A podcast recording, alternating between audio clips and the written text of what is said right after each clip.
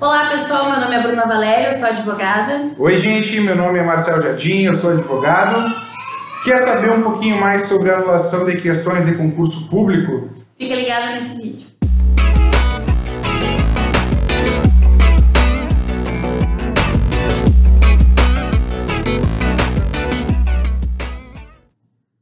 Então, gente, existem duas formas de se anular uma questão de concurso público. Seja aquela prevista no edital, que a gente vai chamar agora de via administrativa, ou judicialmente. A primeira, a, a, o primeiro formato que é da questão, essa anulação né, na via administrativa, que tem aquela previsão no edital, todo concurso tem. Normalmente o pessoal só presta atenção e sente a necessidade depois aqui fica faltando aquela questão para bater a linha de corte ou para alcançar o mínimo exigido dentro do edital. Aí vai existir uma previsão editalícia, onde vai ter ali é, disponibilidade de dias onde tu vai poder fazer esse recurso e apresentar geralmente no próprio site da banca examinadora.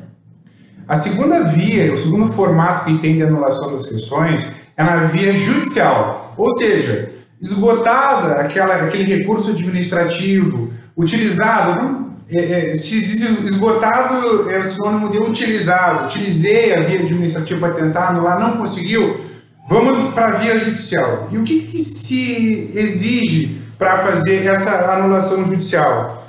Quando se fala em anulações é, judiciais, há que se tomar cuidado porque a interferência no judiciário é mínima. Né? Então não vai ser qualquer abordagem no edital, do edital de questões que vai ser levado ao judiciário e que vai ter efetividade, que vai ter um deferimento naquela tutela que se busca alcançar. Então, como o próprio STJ já entende que existe a vinculação ao edital e que a interferência no judiciário é mínima, só poderá ter na via administrativa deferida essa pretensão quando houver alguma ilegalidade ou contrariedade ao edital que, como a gente sabe, é a lei do concurso. Esse, essa contrariedade no edital, gente, é realmente pega lá o conteúdo programático que deram base à formatação das questões. Esse conteúdo ele tem que ser fielmente observado.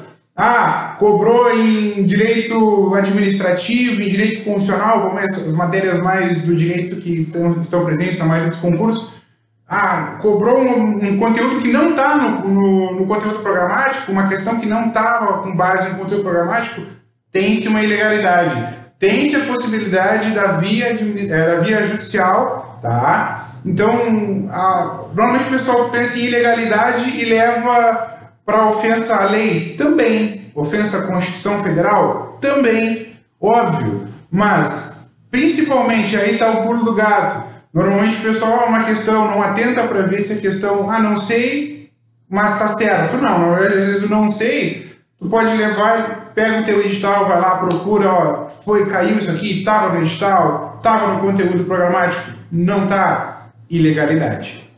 Tá, pessoal? Levando em consideração sempre, a gente não pode esquecer o artigo 37 da Constituição Federal, que trata dos princípios constitucionais explícitos da administração pública, aqueles também implícitos, a gente tem que levar em consideração, por exemplo, o princípio da impessoalidade. Então, há uma ilegalidade numa prova, por exemplo, quando se coloca numa questão o nome de algum é, gestor. gestor. Né? Isso feriria um princípio da impessoalidade. Então, isso é um caso de ilegalidade. Certo, pessoal? Essa era a nossa dica de hoje, então. Tchau!